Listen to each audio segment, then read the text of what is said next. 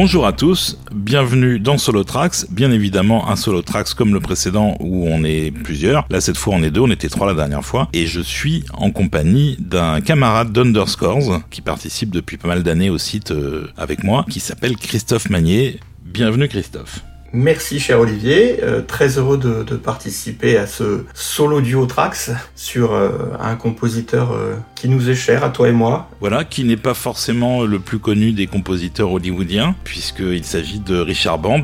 Richard Band, bah, vous allez découvrir un peu son travail. Si vous n'êtes pas des geeks amateurs de films d'horreur, vous n'avez certainement pas vu grand-chose de ce qu'il a produit, et vous allez voir que c'est dommage parce que musicalement c'est quand même extrêmement intéressant. Donc Richard Band, c'est le fils d'Albert Band, né en 1924, mort en 2000 2002, qui était un réalisateur et producteur, fils lui-même d'un Français qui était artiste peintre. Sa famille a émigré à Hollywood dans les années 40 et il est devenu euh, rapidement intéressé par le cinéma, euh, assistant sur entre autres Asphalt Jungle de John Huston. Il a été aussi comédien, il a été scénariste et euh, il a commencé à réaliser des films. Et il a réalisé entre autres un film qui est assez, disons assez connu chez les amateurs de films d'horreur qui s'appelle I Bury the Living, j'enterre les vivants littéralement, en 1958. Et il a eu des enfants. D'un côté Charles qui va devenir euh, lui aussi euh, producteur, réalisateur de films de genre, et euh, de l'autre côté Richard, qui lui deviendra compositeur sur les productions, entre autres, de son père et de son frère. Le petit Richard, bah, il découvre assez, assez tôt la musique par le biais de, son père, qui est un, grand amateur de musique classique.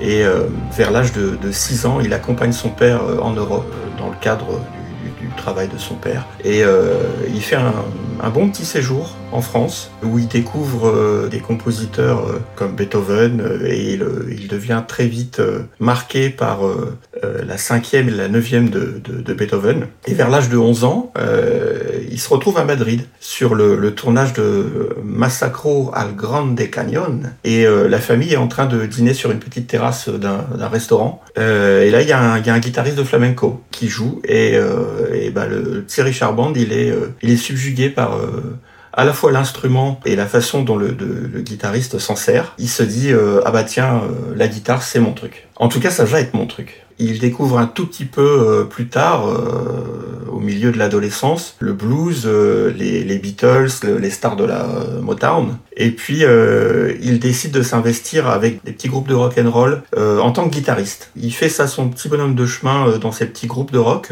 Et vers 1971, il, retourne aux États-Unis où il se dit bon bah tiens, je vais entreprendre des, des, études de composition. Je vais voir ce que je peux faire là-dedans. Parallèlement, il devient assistant réalisateur et producteur sur des, petits films de série B déjà, et notamment donc ceux de son père et de son frère, euh, ça a une grosse influence sur lui. Il assume pas tellement, tellement sa position. En fait, il trouve que ce job-là, euh, c'est pas vraiment ce qu'il veut faire. Et euh, il s'interroge et il se dit, au final, qu'est-ce que je peux faire? D'accord, j'aime bien les films, mais j'aime quand même surtout la musique. Ah bah tiens, pourquoi j'allierais pas les deux? Je vais faire de la musique de film. Voilà, et là, ça aide d'avoir une famille dans le cinéma qui produit réalise des films déjà. Et donc, il va commencer à travailler sur les productions de son frère.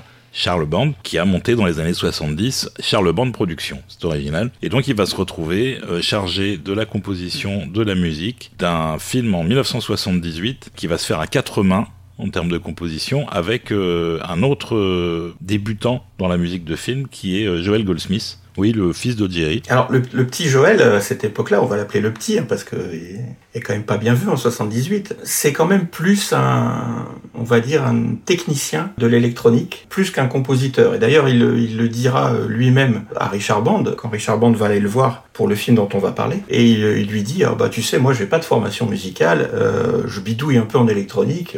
Et bon, Richard Band lui répond, euh, tu bidouilles vachement bien, tu as des solides capacités et moi, j'aimerais bien qu'on fasse le job ensemble. Et le job euh, va être fait. Disons que pour ce qui est de leur approche musicale, la réponse de Richard Band à la question sur comment vous avez euh, approché ce premier film qui s'appelle Laser Blast, il disait notre approche musicale, ça a été de faire le job dans le temps parce qu'on avait quatre jours pour le faire. Donc euh, il n'y avait pas tellement d'efforts artistiques au-delà du fait de, faire la musique euh, et de terminer la musique entièrement électronique évidemment pour euh, qu'elle soit montée sur le film la semaine d'après.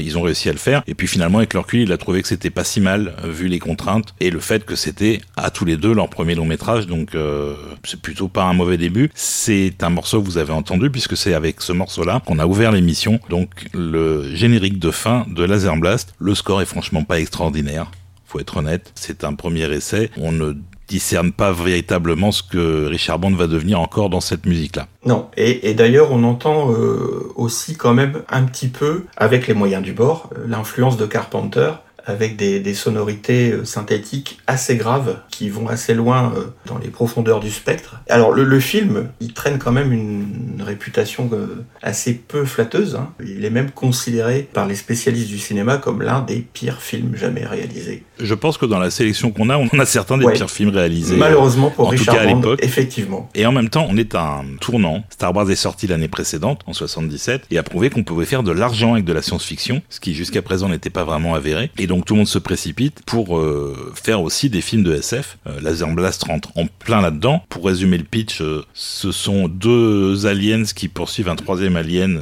qui se réfugie sur Terre. Ce sont des, des, chasseurs de primes de forme pas très définie en animation stop motion, donc image par image. c'est assez pourri, il faut être honnête. et donc qui, qui désingue le troisième alien, mais qui laisse son arme et un gamin en colère contre le monde entier va trouver l'arme et va commencer à zigouiller tout le monde jusqu'à la fin où les chasseurs de primes reviennent sur Terre pour l'exterminer à son tour. C'est pas tellement plus que ça le film, mais il y, y a un culte avéré envers les productions de, de entre autres, de Charles Band à cette époque-là, un peu de la même manière que les, le, culte vis-à-vis des productions de Roger Corman, puisqu'il a fait pas mal de choses aussi exactement euh, au même moment, à la fin des années 70, début des années 80. Et puis il y avait une façon de faire un peu un peu différente à l'époque parce que ils faisaient pas forcément des bons films, mais ils essayaient. On n'est pas du tout dans l'exploitation euh, crasse qu'on a aujourd'hui avec les Sharknado ces trucs-là, qui sont des mauvais films consciemment faits pour être mauvais, qui sont, faits avec cynisme en fait. À l'époque, non, ils essayaient de faire des bons films mais avec un budget qui permettait pas de le faire globalement, et puis des effets spéciaux euh, pas du tout réussis, euh, des scénarios pas vraiment très bien écrits non plus, des acteurs pas très bons, mais il y avait une volonté qui fait que ça ressort dans ce cinéma-là, alors que c'est pas ce qu'on a dans le cinéma euh, d'exploitation d'aujourd'hui en fait. On l'entend si on écoute attentivement le, le, Laser Blast, même si c'est difficile hein, parfois d'écouter certains morceaux, parce que c'est quand même pas bon, mais c'est fait avec une certaine sincérité. Et donc c'est à l'image de ces petits films-là. Il n'y a rien de cynique, il y a un petit côté naïf, et puis déjà, déjà, on sent que dans le score, il y a, un petit morceau qui s'appelle Billy Battles Plane, qui est une petite pièce d'action comme ça, un peu, un peu rythmique. Et si vous faites bien attention, il y a un motif au piano très grave dans le, dans le, dans le spectre le plus grave du piano qui ferait pas euh, honte à Goldsmith. Et on sent que c'est pas pour rien. C'est clair que Richard Bond a de très bons goûts en musique et en musique de film, et ça ressort régulièrement dans sa musique, c'est-à-dire que Richard non seulement il bande, mais en plus il pompe. Celle-là, elle est faite. Celle-là, elle est faite. Parfois, c'est très bien fait. Parfois, c'est suffisamment à la marge de l'original pour que ça se remarque euh, pas trop. Parfois, c'est un peu en plein dans ta gueule. Et du coup, là, c'est... Euh, oui, là, il a pompé. Mais euh, ça n'enlève rien à la qualité de ses compositions et à sa capacité à, à faire du thème. Mais ça, on en reparlera après. on va écouter un petit extrait de, de ce que citait Christophe pour vous montrer à quel point il aimait déjà beaucoup la musique de Jerry Goldsmith.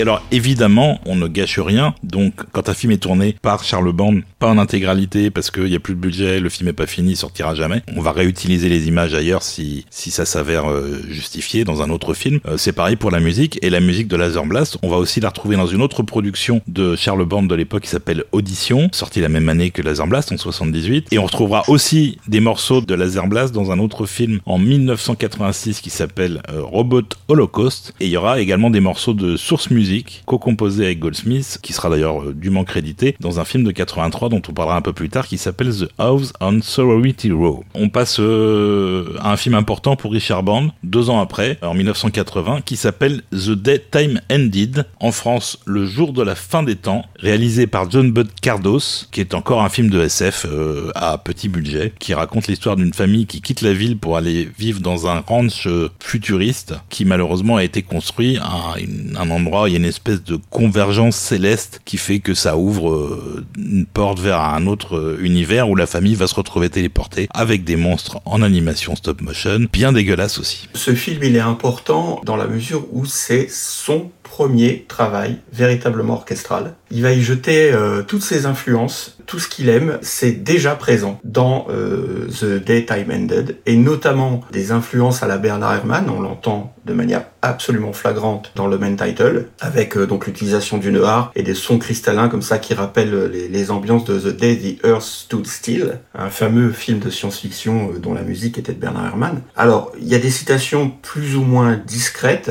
plus ou moins évidentes, et euh, il y en a une qui saute aux, oreilles euh, immédiatement. Euh, c'est une citation de Jerry Goldsmith. Alors on ne sait pas bien pourquoi Band a voulu citer ce motif-là dans ce film-là, parce que visiblement il n'y a pas de lien entre les deux, c'est le motif inquiétant au piano de la malédiction de Goldsmith, The À part la note d'attaque, c'est exactement ça. Ouais, bref, il pompe quoi. Il pompe, mais, euh, mais, il le euh, fait avec classe. Mais il, le fait avec classe et surtout, dès ce film-là, il démontre un peu ce qui va rester sa méthode de travail sur tous les films qu'il va faire après ou quasiment. C'est l'importance du thème. C'est quelque chose d'essentiel pour lui et le thème vient des émotions des personnages. Ça veut dire que quelle que soit la qualité du film, et Dieu sait qu'il en a fait des mauvais, lui essaye toujours d'aller chercher la source émotionnelle qui va devenir un thème à l'image, qui va faire évoluer au long du film. En général, euh, c'est aussi une, une stratégie qui met en place assez vite, c'est de donner des petites fractions de ce qui va devenir le thème et qui n'apparaîtra en version complète que vers la fin du film. C'est assez souvent ce qu'il va faire. Et c'est aussi ça qui fait la différence de Richard Band par rapport à tout un tas d'autres compositeurs de l'époque qui bossaient aussi sur euh, ou de l'exploitation de SF ou du film d'horreur, qui faisaient un truc minimal euh, au synthé, qui était plus euh, rythmique que thématique, alors que Richard Band, lui, soigne toujours beaucoup ses thèmes. Parfois, il y en a plusieurs. Et c'est pour ça qu'on se souvient encore de lui et que ça s'écoute encore très très bien. D'autant plus que là, il a un, il a un orchestre. Alors en général, c'est pas des orchestres euh, complets. Il y a deux trois exceptions, mais la plupart du temps, c'est plutôt dans les 40-45 musiciens. Mais c'est déjà pas mal. Et c'est presque toujours aussi doublé par du synthé. Ça ne l'intéressait pas tellement d'utiliser le synthé en dehors. Il le fera au bout d'un moment pour des raisons financières. Mais pour lui, c'était vraiment de fusionner les sons du synthé et l'orchestre, ou des solistes, euh, instrumentistes, etc. Donc, on va peut-être écouter un extrait de, du film, du coup? Ouais, un extrait assez représentatif du coup de la qualité thématique que peut avoir euh, Richard Band. C'est un morceau euh, avec euh, un, développement, une progression très intéressante. On peut le dire, hein, c'est même par moments, c'est même carrément lyrique. C'est quand même bien fichu. L'orchestre est pas grand, hein, comme tu le disais. là, de mémoire, je crois que c'est 35 musiciens et encore, c'est uniquement pour les sessions où on a besoin d'avoir un effectif plus important. C'est un morceau d'assez bonne qualité. Allez, allons-y. Hop.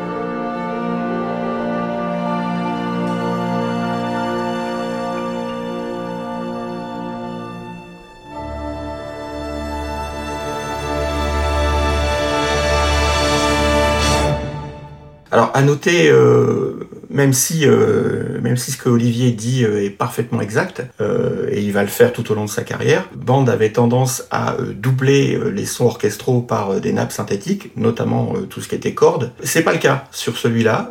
Il se débrouille comme il peut avec l'effectif qu'il a, malgré la taille réduite.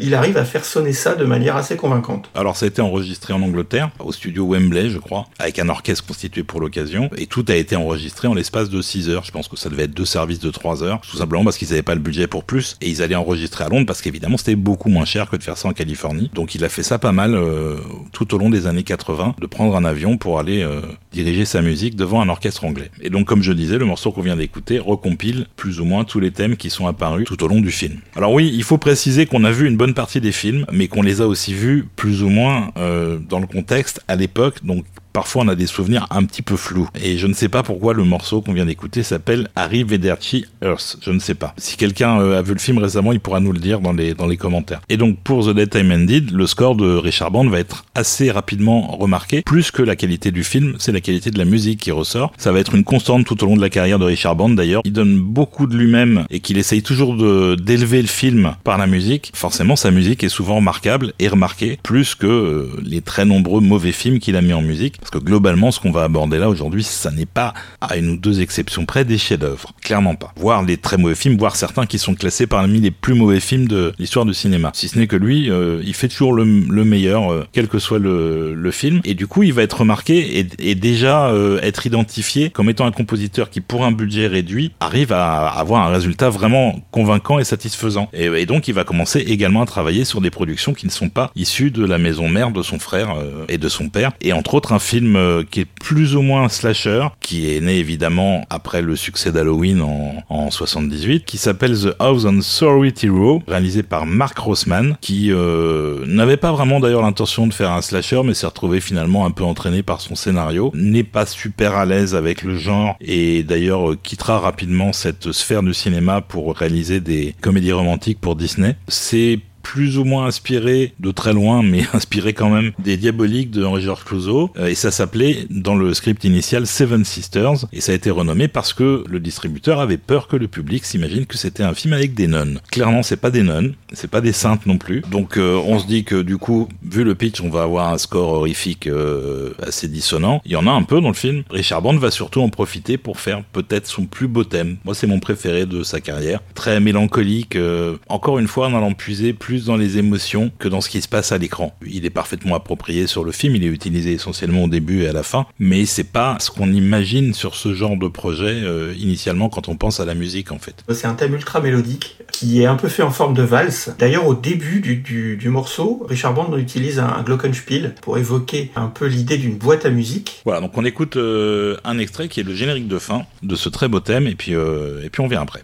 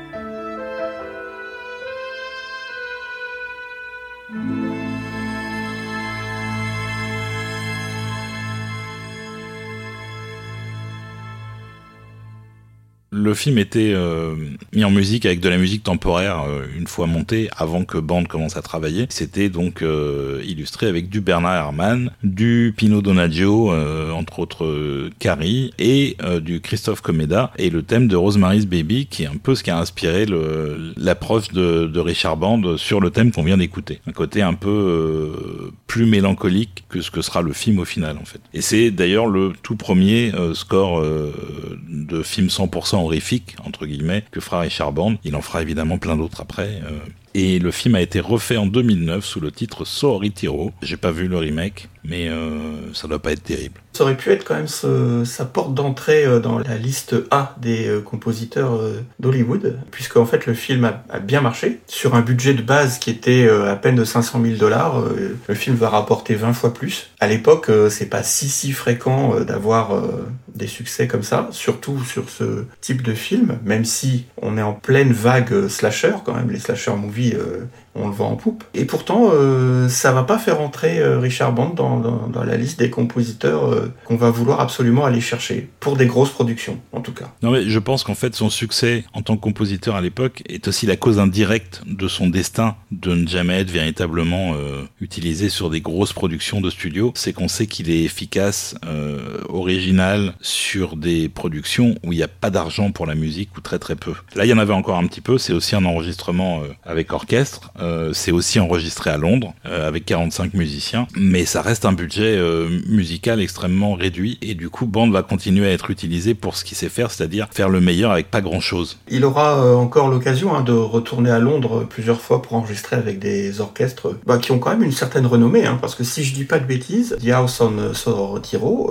c'est quand même enregistré avec le London Philharmonic Orchestra. Alors probablement pas dans sa taille de sa version la plus pléthorique. Non, c'est ça c'est qu'à Londres à l'époque, les, les, orchestres, il y avait quelques orchestres euh, constitués prestigieux, mais les musiciens passaient de l'un à l'autre en fonction des sessions, euh, euh, même si un musicien était affecté pour les concerts du soir en public au London Symphony Orchestra par exemple, dans la journée, il pouvait très bien faire des séances avec d'autres orchestres constitués uniquement pour la séance. Donc c'est pour ça qu'il y avait moyen d'avoir des bons musiciens pour pas très cher, et en même temps, c'était pas souvent des orchestres qui étaient toujours constitués des mêmes en fait. Donc pour le film suivant, euh, Richard va retrouver son frère Charles, qui va lancer sa production la plus ambitieuse à date, pour un budget de 3 millions et demi de dollars, ce qui est quand même énorme pour sa boîte, et ça coïncide avec le lancement d'une autre société de production qui ne va pas durer très longtemps, qui s'appelle Empire International Pictures, que Band a lancé euh, parce qu'il était euh, frustré du traitement de, des distributeurs sur ses propres productions.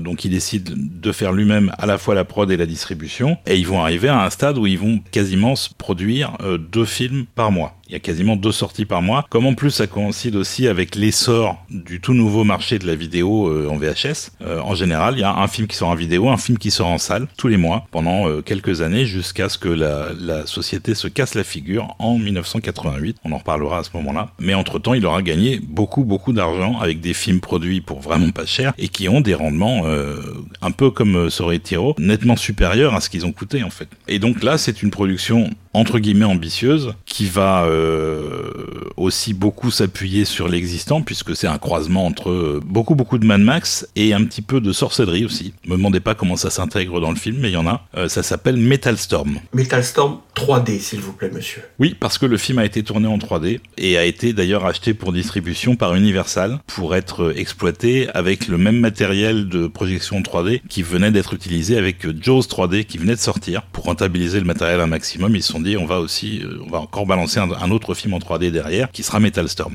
Alors euh, bon bah le film, voilà. Alors moi j'ai revu le film euh, il y a quelques années, alors pas en 3D, hein. donc du coup ça n'a pas beaucoup d'intérêt et pire, on ne comprend pas les motivations du méchant et donc on ne comprend pas les motivations du gentil et on se perd facilement et c'est assez ennuyeux. Heureusement, il y a la musique de Richard Bond. Musique encore une fois faite, disons rapidement puisque ça a été composé en 12 jours. C'est quand même assez court pour euh, un film où il y a beaucoup beaucoup de musique. Parce qu'en plus, euh, Band trouvait que le film était pas très très dynamique malgré sa thématique, et donc euh, s'est dit il faut que je j'améliore ça avec la musique. Et donc il a fait un score assez entraînant et assez rythmique avec une petite fanfare qui est le thème principal, qui est quelque chose qui va pas faire tant que ça en fait. Pour le coup, des choses un peu flamboyantes comme ça, c'est pas courant chez lui. Bon, je, pense qu'on va peut-être passer le, le, morceau un peu emblématique qui est assez chevaleresque dans le ton, qui est le le final du film. Et vous allez voir, ça sonne bien. Et il y a encore une fois une bonne part d'orchestre, même s'il y a aussi du synthé dans le score.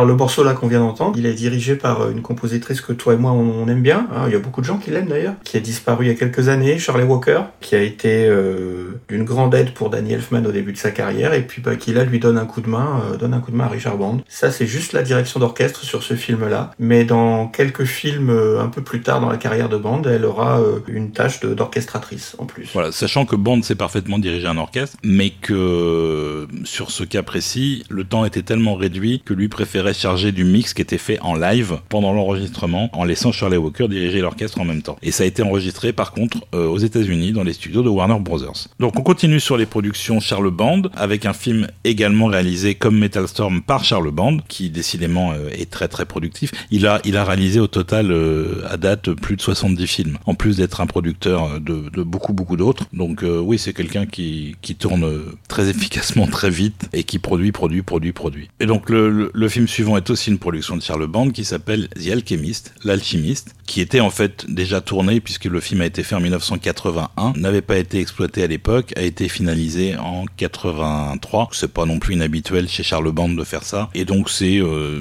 c'est l'histoire d'un d'un alchimiste euh, qui a perdu sa femme dans un fight avec un autre alchimiste euh, un siècle avant et qui revient et qui retrouve une jeune fille qui est le, le portrait craché de son épouse décédée. Et l'autre alchimiste débarque aussi, puis tout le monde tout le monde commence à se taper dessus. Voilà, c'est un peu ça le pitch. Parfois, ça a l'air confus quand on raconte comme ça, mais c'est aussi très confus à l'image. Donc là, c'est un film avec Robert Ginty, qui était euh, célèbre à l'époque pour avoir fait euh, Exterminator et Exterminator 2, je crois. Et donc euh, voilà, le film est pas bien. mais encore une fois, Richard Band, lui, s'est sorti les doigts. Absolument. Et, une fois de plus, alors là par contre ça a du sens. Il va reprendre le motif au piano de la malédiction de Goldsmith. Alors cette fois-ci il le fait à la harpe, mais ça a du sens parce que là du coup, dans cette scène-là, il y a un démon qui est invoqué par le sorcier méchant. Il y a un sorcier gentil, un sorcier méchant. Et donc euh, il se dit tiens bah là pour le coup j'aime beaucoup Goldsmith, je vais faire ce petit clin d'œil. Il y a globalement pas mal d'éléments qui rappellent un peu Goldsmith, même si c'est pas thématique, dans la manière de composer de, Richard Band. Je pense qu'il était pas mal influencé par Herman et Goldsmith déjà à l'époque. C'est pas un mal du tout, hein, au contraire. Et donc euh, encore une fois, on a un, score qui est plutôt euh, mélancolique qui s'appuie presque plus sur cette espèce d'histoire d'amour euh, contrariée, alors que le film, lui, n'est pas du tout mélancolique. Au début de sa carrière, en tout cas, on dirait bien qu'il essaye toujours d'être un tout petit peu en porte-à-faux avec ce qu'il y a à l'image, ou en tout cas d'essayer de, par la musique, donner une dimension que les images peuvent pas apporter. C'est clair. D'ailleurs, il décrivait son travail comme étant euh, l'homme de la troisième dimension, pour un médium qui n'en a que deux. Pour lui, la musique apportait une, une lecture et une, un commentaire additionnel à ce qu'il y avait à l'image. Euh, le truc, c'est que vu la qualité des films, euh, parfois il va chercher une mélancolie dans quelque chose qui ne passe pas du tout par ailleurs par le, les comédiens, le script, la mise en scène, qui pouvait être là initialement peut-être dans le projet, mais n'a jamais vraiment été transposé à l'écran, mais que lui va quand même faire ressortir dans la musique. Ce qui est pas une mauvaise idée en soi. Hein. Il a toujours eu euh, une capacité à améliorer les projets sur lesquels il travaillait, et l'alchimiste n'est pas une exception à ça. Et on va donc écouter ce thème mélancolique, qui est le générique de début.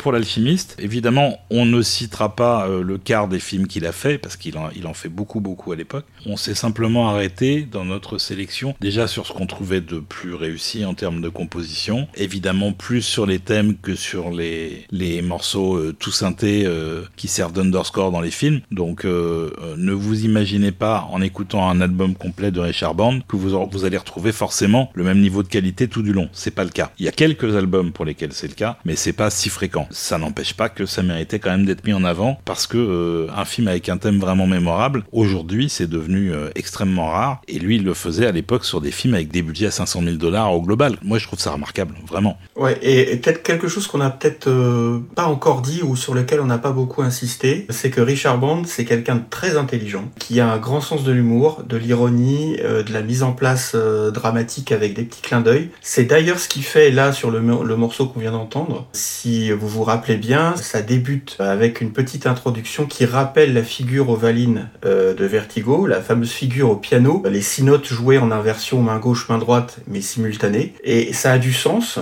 puisque euh, dans le film, le gentil alchimiste sorcier qui se retrouve projeté dans le futur, qui a perdu sa femme dans le passé, tombe sur quelqu'un qui ressemble beaucoup à sa femme, et, du coup, euh, le clin d'œil avec Vertigo paraît assez bien vu. Donc on enchaîne sur un film je sais même pas de quel genre c'est. C'est pas vraiment de la SF, c'est pas vraiment du cinéma euh, de samouraï non plus. C'est un peu entre les deux. Ça s'appelle Ghost Warrior. Ça date de 1984, réalisé par J. Larry Carole, et c'est l'histoire d'un samouraï du XVIe siècle qui euh, a dédié sa vie à la protection de sa bien-aimée, qui est attaqué par des manants et se retrouve séparé d'elle, blessé, tombe dans l'eau et gelé, et est resté quatre siècles comme ça gelé, avant d'être retrouvé par quelqu'un qui va l'emmener toujours gelé aux États-Unis et le ressusciter. Voilà, c'est un peu le hibernatus euh, japonais. C'est ça. Et là, le, samouraï récupère, on ne sait pas trop comment, un kimono et un katana, se barre et euh, forcément ne comprend pas le monde dans lequel il est, cherche toujours sa bien-aimée qui est morte quatre siècles plus tôt et donc va euh, du coup zigouiller pas mal de gens. Et encore une fois, Richard Band a fait un boulot assez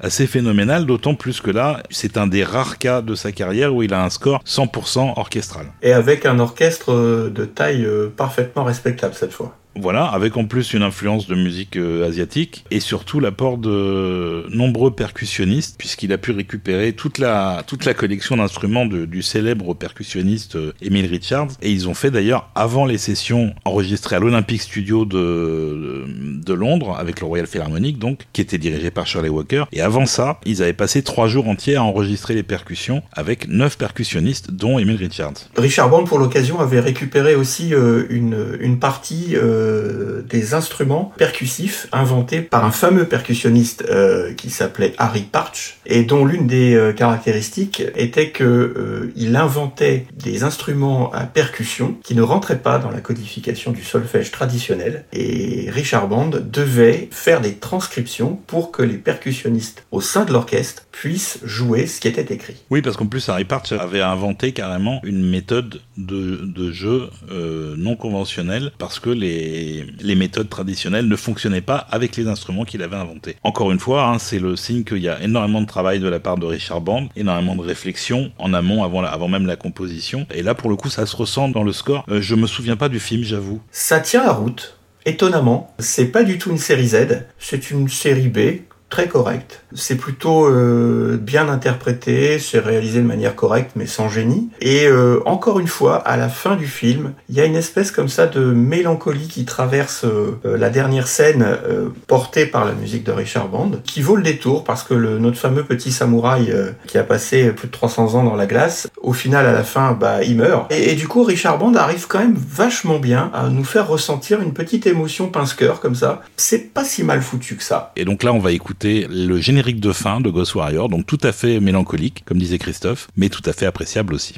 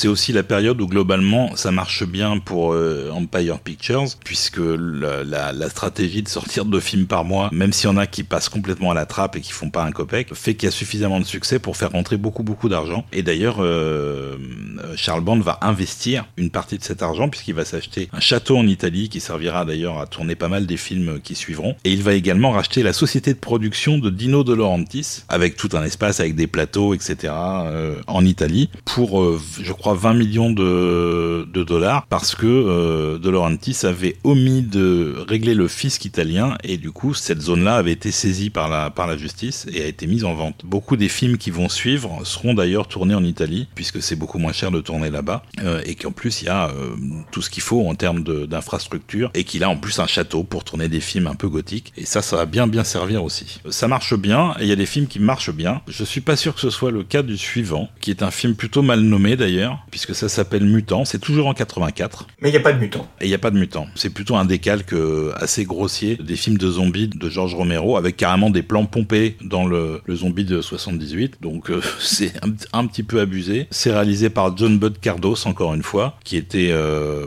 pas le réalisateur initialement choisi pour le film, puisque le premier réal, c'était celui de House on Sorry Hero, euh, Mark Roseman. Sauf que sa manière de travailler a pas tellement plu à la production et qui s'est fait dégager au bout d'une semaine pour être remplacé par euh, quelqu'un qui était toujours au taquet pour remplacer qui que ce soit qui soit viré dans les productions Charles Band et qui faisait également euh, pas mal d'interventions sur les effets spéciaux des films. Du coup, bah, il a fait le film, quoi, comme ça, vite fait. Alors, le film a quand même bénéficié d'un bon budget pour l'époque, plus de 2 millions de dollars, je crois, ce qui est quand même pas négligeable. Bah, ça se voit pas du tout à l'écran. Non, c'est clair. Pas du tout. C'est clair. Pour le coup, c'est vraiment un nanar, euh, mutant. Voilà, c'est filmé avec les pieds. La direction d'acteur est en roue libre. Euh, moi, je l'ai vu hein, il y a pas longtemps. C'est atroce. Toutes les scènes de nuit sont filmées. On, on pense que ils ont paumé l'éclairagiste. Il s'est barré quelque part. En tout cas, il est, il est pas sur le plateau.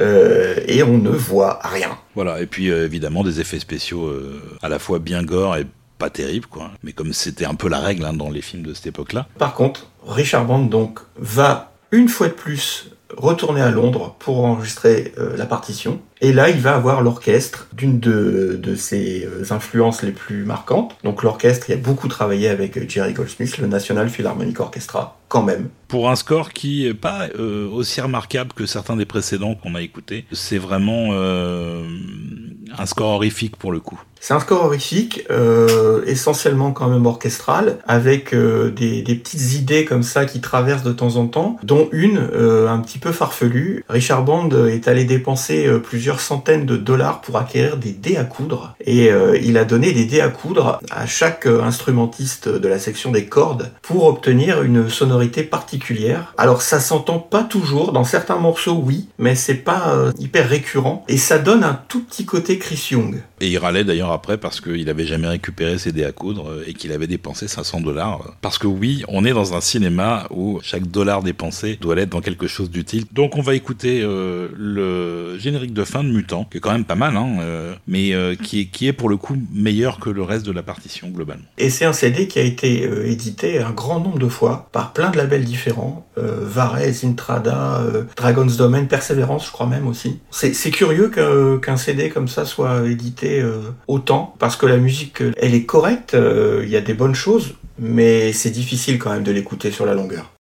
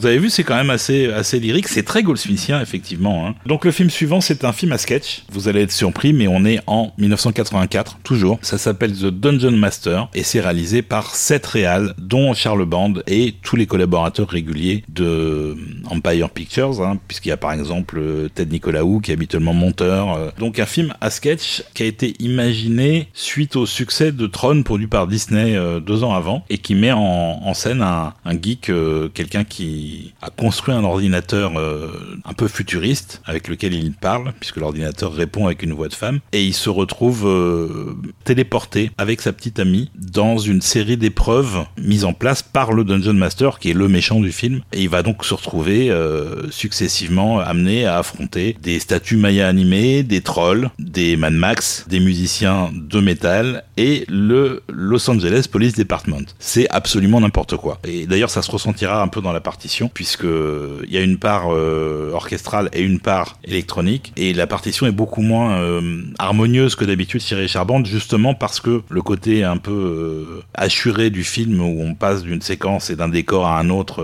régulièrement fait que, ce, mélange un peu bordélique fonctionne à l'image, même si habituellement il aime pas du tout faire ça. Il a donc fait des, des segments pour certains sketchs qui sont entièrement synthétiques. Bien évidemment, ce qu'on va vous faire écouter, ça n'est pas la partie synthétique, c'est la partie plus orchestrale. Alors c'est un film qui a été mis en musique euh, en même temps, littéralement en même temps que Mutant. Donc ça a été enregistré dans les mêmes sessions d'enregistrement euh, que, que celle de Mutant, alors que Shirley Walker était restée à Los Angeles et qu'elle elle, euh, gérait la finalisation des parties euh, plus électroniques. C'était vraiment une contrainte de temps qui a fait qu'ils n'ont pas pu faire autrement. Le fait est que musicalement c'est plutôt pas mal, surtout la partie symphonique forcément. et on va écouter le générique de fin de, de, de Dungeon Master de Richard Band.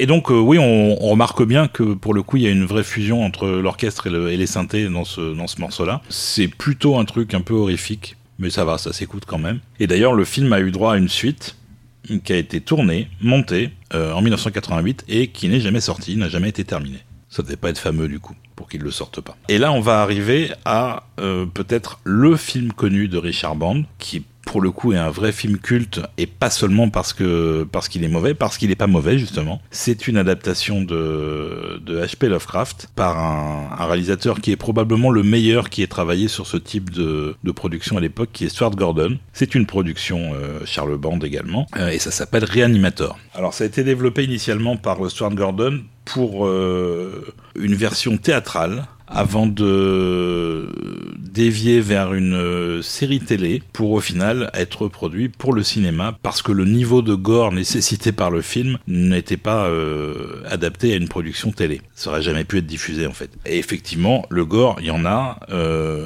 le gars qui gérait les effets spéciaux, j'ai oublié son nom, et qui utilisait à peu près toujours le même volume de faux sang dans tous les films sur lesquels il travaillait, racontait qu'il a utilisé 12 fois ce volume-là sur Reanimator. C'est dire que ça coule pas mal quand même. Alors Olivier a raison de dire, hein, euh, Reanimator, c'est gore, mais c'est pas que gore, c'est quand même sacrément barré et, drôle. Et initialement, c'était pas du tout le cas, ça avait été écrit comme un truc très sérieux, une adaptation très sérieuse de Lovecraft. Et puis au fur et à mesure des versions du scénario, l'apport de Swart Gordon et encore plus le tournage avec euh, un acteur qui va devenir également euh, une star de ce type de film, qui est Jeffrey Combs, et d'ailleurs qui va être dans, je pense, la moitié des films qu'on va évoquer à partir de maintenant, qui est un acteur qui euh, a été connu du jour au lendemain avec sa participation à Alors qu'il a fait le film en se disant euh, j'ai besoin de bosser, il me faut de l'argent, mais j'y crois pas à ce truc de minutes, ça va pas faire un copec, on me paye pour jouer dedans, ben, je vais le faire. Et résultat, il est, il est euh, connu depuis et encore aujourd'hui grâce à ce film-là. Et d'ailleurs, on lui demandera beaucoup par la suite d'essayer de, de, retrouver ce jeu d'acteur qui est quand même à la frontière de la caricature. Clairement, mais il est, il, il est très très fait... borderline. Et d'ailleurs, il va le faire dans un film de Peter Jackson, euh, tout à fait, qui, de qui Frighteners, euh, où il reprend un, un, rôle qui est quand même assez similaire à celui qu'il avait dans Reanimator en termes de jeu.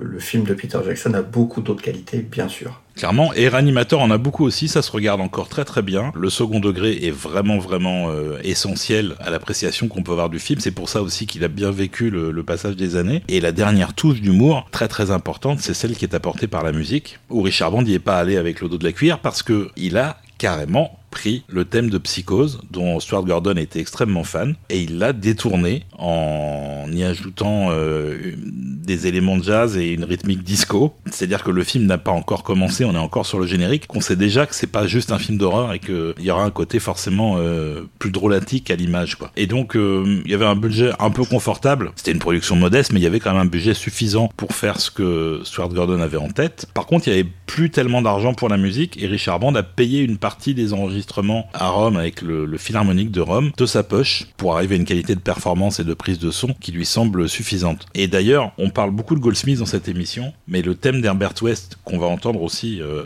derrière le thème de Psychose est une inversion du thème de Goldsmith écrit pour le Freud de John Huston en 1962. Et ça, il fallait quand même y penser. Alors, il y, a quand même beaucoup de personnes dans le milieu de la musique de film, euh, et même les producteurs d'ailleurs. Certains producteurs ont reproché à, à Richard Qu'il ne s'était pas fendu d'une explication sur son emprunt, entre guillemets, à Bernard Herrmann dans le, dans le générique de début. Mais en fait, cette explication-là, elle était prévue à la base, puisque à la fin du générique, il devait y avoir un petit carton qui disait « Avec toute mon admiration pour le grand Bernard Herrmann, trois petits points, et mes plus humbles excuses ». Voilà, ce qui est d'ailleurs marqué sur les CD du film. C'est ça. Sauf que ce petit carton-là, dans le montage final du film, il est passé à la trappe. Alors... Bah, il, a, il, a, été oublié et c'était au moment où il était à, il était à Rome. Et après coup, c'était trop tard en fait pour changer. Donc le film est sorti sans le carton. Et du coup, il y a des gens qui n'ont pas compris et qui ont râlé. Alors c'est pas la majorité des, des, amateurs de musique de film ou des journalistes euh, qui ont pris ça de manière euh, très très sérieuse comme étant un plagiat. Mais oui, il y a eu quand même des remarques un peu désagréables à l'époque sur euh, le fait que Band avait pris une musique d'un grand film d'Hitchcock pour en faire le thème d'un film euh, horrifique bien gorasse. Alors qu'à la base, c'est une espèce de joke. Donc ça va être un vrai carton. Le score comme le film. Euh, le film aura deux autres suites. La deuxième euh, dans les années 90 et la troisième dans les années 2000, euh, tournée en Espagne. On en a parlé récemment et on a écouté d'ailleurs un extrait du score dans l'épisode qu'on a fait sur le fantastique espagnol. Et donc là, franchement, autant Empire Pictures que Richard Band sont au top. Tout va bien. On continue à produire, on continue à sortir de plus en plus de films. Mais bon, avant d'enchaîner sur le film suivant, qui est un truc assez chelou aussi. On va écouter ce fameux générique de, Bernard Herrmann slash Richard Band.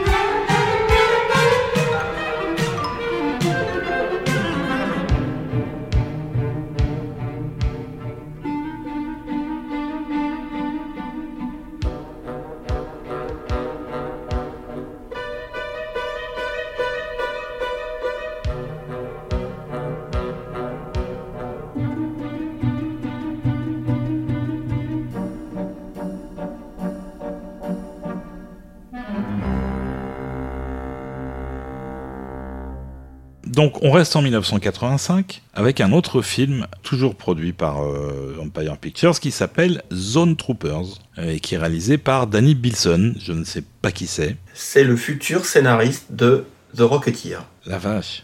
Eh oui. Quand même. D'accord.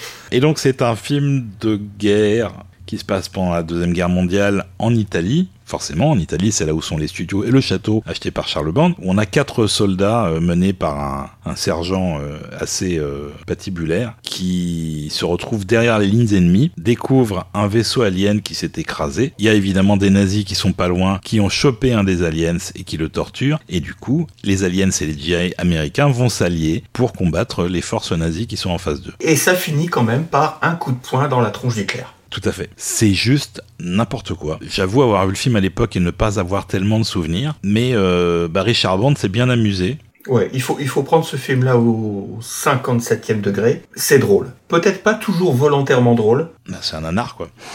c'est un, un nanar. C'est un nanar. Band, lui, il a fait les choses sérieusement. Hein. Il a écrit deux scores pour le film. Un score euh, plutôt d'action euh, qui est pas mal orchestral d'ailleurs. On va d'ailleurs écouter un des morceaux d'action. euh. Je pense que vous allez reconnaître l'influence qui est derrière le, le morceau. Et puis on reparle de la musique après, on va écouter ça maintenant.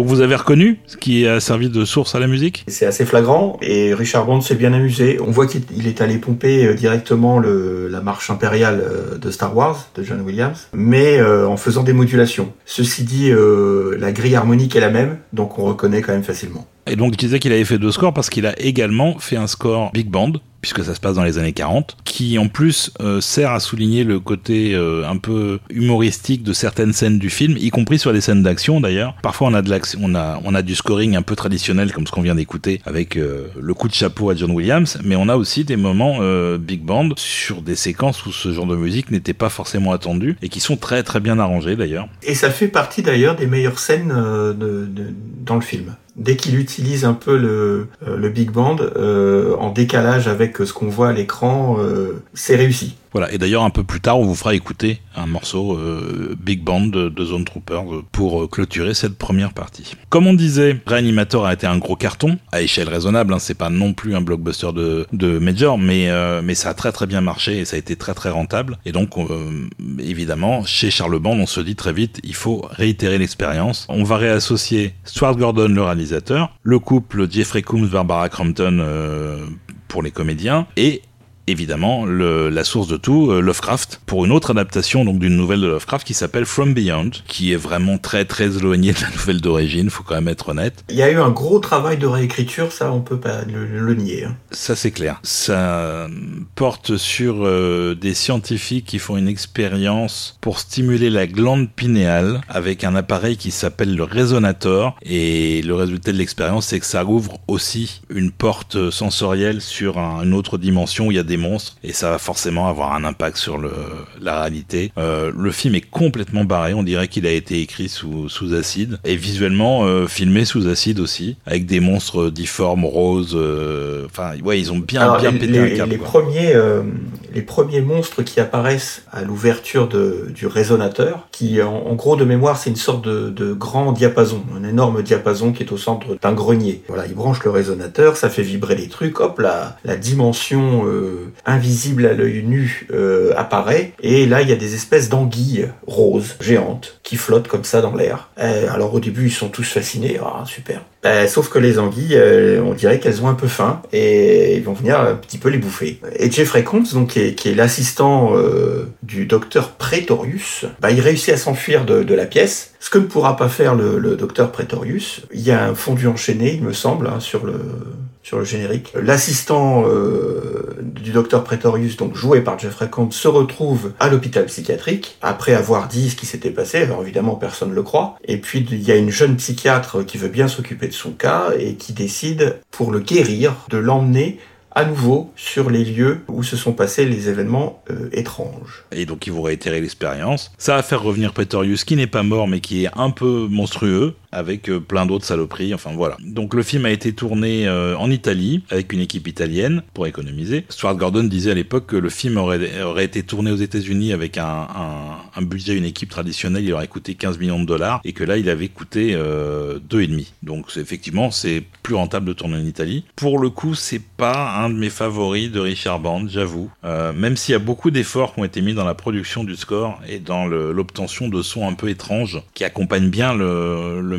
clairement, c'est pas euh, un axe ultra thématique et du coup, je me sens un peu moins proche du résultat que des scores qu'on a écoutés précédemment. C'est un orchestre qui est essentiellement composé de cordes. D'ailleurs, Richard Bond va euh, utiliser beaucoup d'effets euh, divers sur les cordes. Alors, les, fameux collegno percussifs, pour les gens qui peut-être ne savent pas ce que c'est que les collegno. En gros, si vous mettez euh, Aliens de James Horner, vous allez tout de suite comprendre, ce sont les claquements d'archers assez violents sur le bois ou les cordes de l'instrument instrument. Euh, à l'origine, c'est une trouvaille de Shostakovich. Voilà, mais effectivement, il n'y avait pas un orchestre complet. À part, à part les cordes, il y avait une harpe, un piano, des percussions et puis beaucoup, beaucoup d'effets de synthé. Le score a quand même gagné l'award de la meilleure musique de film euh, au festival de Sitges en Espagne, où le film avait été présenté. Et l'orchestre s'appelle, euh, pour la petite blague, Arkham Philharmonic Orchestra. Arkham étant le fameux asile euh, qui euh, traverse euh, l'œuvre de Lovecraft. Voilà, donc on va écouter le main title de From Beyond qui a été refait plusieurs fois, il y a eu plusieurs versions. la première était pas assez énergique, la deuxième a carrément pas été utilisée du tout, et c'est la troisième qui a finalement été retenue pour le film, et je crois que c'est cette version-là que j'ai retenue. On écoute ce générique et on revient après.